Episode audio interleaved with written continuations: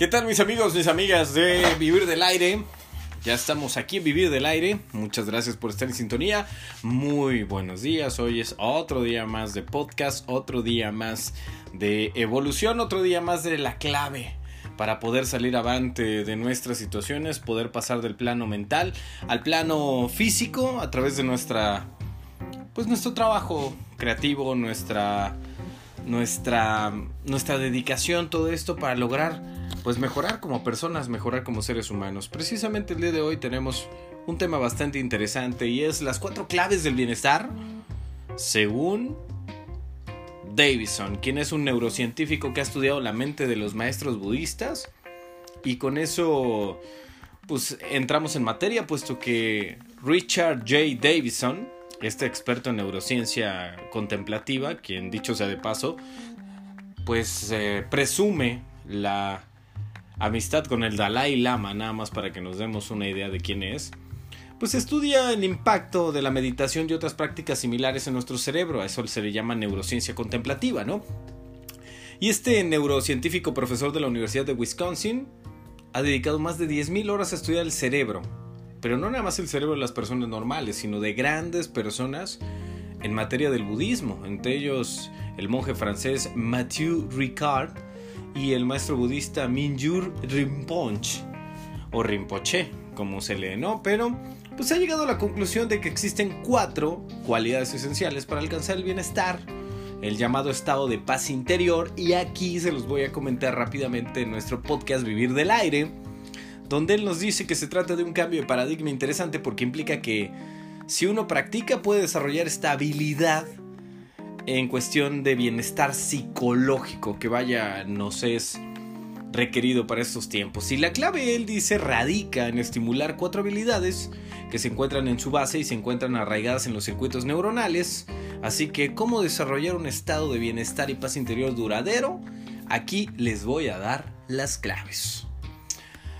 Ok, primero y muy importante, la característica número uno, resiliencia. Y es que en un mundo impermanente, en cambio constante, pues siempre nos ocurren tanto cosas buenas como cosas desagradables, ¿no? Y no siempre podemos evitar las segundas, pero sí podemos cambiar la manera en que reaccionamos ante ellas. Y es que la resiliencia, se, lo he dicho, se los he dicho muchas veces en el podcast, es la capacidad que tenemos para recuperarnos de la adversidad y salir fortalecidos de esa experiencia, ¿no? Es una llamada relación de no apego en palabras de Richard Davison, porque implica la capacidad para fluir y no quedarse atascado en esa experiencia negativa, ¿no? Así que las personas más resilientes, esas que se recuperan más rápido, pues muestran niveles más altos de bienestar. Y lo interesante es que más resilientes somos, más protegidos estamos ante situaciones adversas de la vida. ¿Por qué? Porque nuestra confianza en nuestra capacidad, por supuesto, nos ayuda a superar estos baches, estos huecos, estos obstáculos. Además de que Richard pues descubrió que los circuitos cerebrales de la resiliencia se pueden modificar con una meditación llamada mindfulness y aunque es necesario dedicar muchísimas horas antes de que se produzca un cambio en esos circuitos, no es imposible. Solamente te estoy diciendo que tienes que empezar, igual que Richard J. Davison, a las de ya. ¿Ok? El punto número dos es la perspectiva positiva, que sería la segunda clave para el bienestar. Se trata de esa capacidad que tenemos para ver las cosas positivas, incluso en medio de la tormenta. Y yo sé que está cabrón, pero existe mucha gente que sí lo hace. El problema es que esa activación es muy fugaz. No dura el tiempo necesario como para mejorar pues el estado de ánimo, ¿no? Y a diferencia de la resiliencia, que es el punto anterior, las investigaciones de Davison pues sugieren que la práctica de la meditación y la, compasión pues pueden alterar rápidamente este circuito.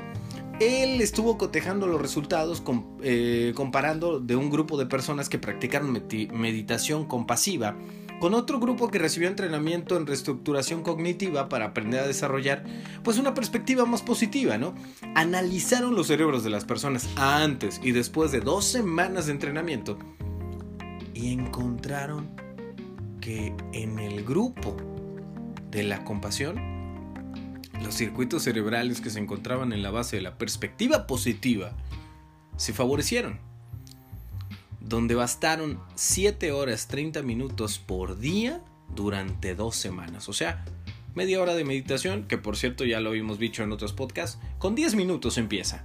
Pero de ahí para llegar hasta la media hora puedes lograr esa pues esa perspectiva, esa esa sí, la perspectiva positiva que tenemos, más fuerte que, que cualquier otra eh, habilidad.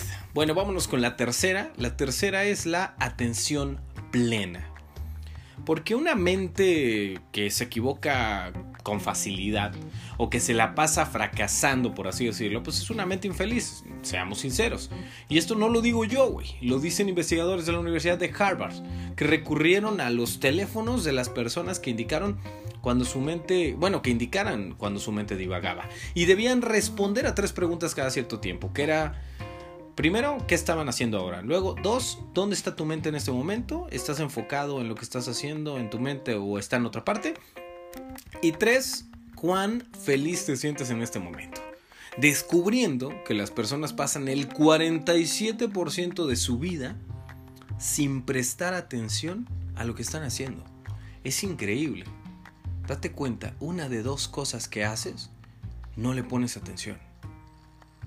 Lo peor de todo es que ese divagar sin rumbo de nuestra mente, pues en este caso de la mente de los que eh, participaron en este experimento, se asoció a un estado de infelicidad e insatisfacción.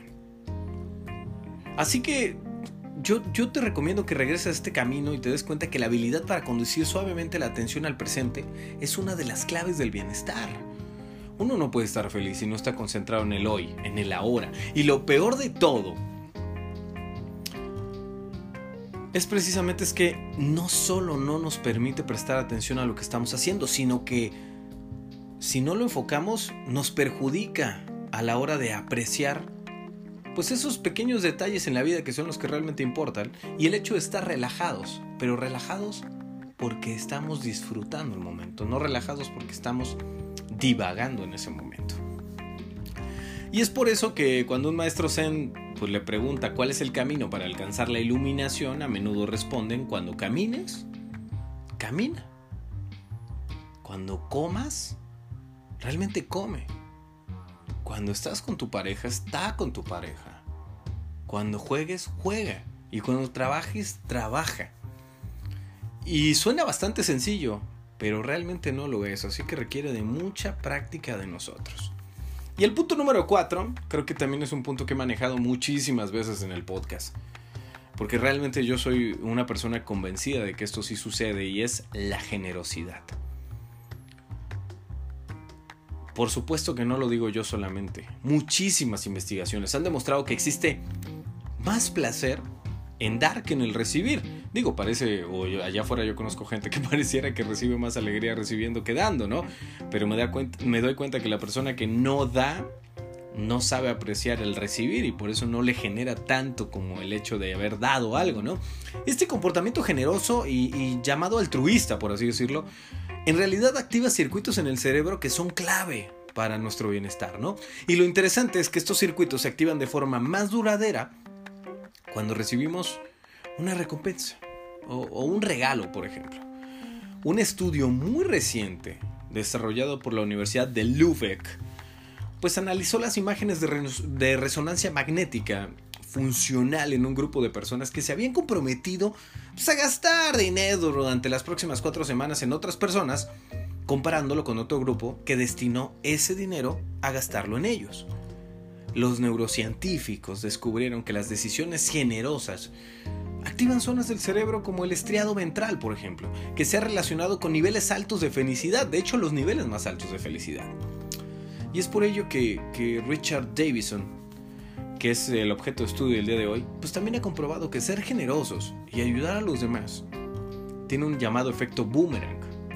Se revierte en nosotros rápidamente, generando un estado de bienestar, de equilibrio mental y de felicidad. Así que con el podcast de hoy vamos a repasar, recordemos cómo desarrollar un estado de bienestar y de paz duradero de materia interior con cuatro puntos muy importantes. Practicar la resiliencia, que es la capacidad para recuperarnos de la adversidad y salir eh, más fuertes que nunca de esa situación, de esa experiencia. Mantener una perspectiva positiva, esa capacidad para disfrutar de las experiencias y percibir la bondad de las otras personas. El número tres, que es una plena atención en lo que estamos haciendo. Que es cuando camines, camina. Cuando comes, realmente come. Y el número cuatro, la generosidad. Esa que se revierte como efecto boomerang, rápidamente generando un estado de bienestar, equilibrio mental y felicidad. No se les olvide, mi nombre es Jorge Menegui, me puedes encontrar en jorgemenegui.com. En las redes sociales también tengo un espacio para ti, discapacitado capilar o Jorge de Menegui, búscalo, encuéntralo. En el podcast Vivir del Aire. Y si este podcast crees que te sirvió a ti para levantarte el ánimo, para hacerte conocer un tema nuevo y para llegar a más personas con conocimiento en materia positiva, compártelo y apoya el trabajo de las personas que, como tú y como yo, nos dedicamos a comunicar cosas positivas dentro de no solo de la pandemia, sino todos los días. Nos vemos en la siguiente entrega de Vivir del Aire.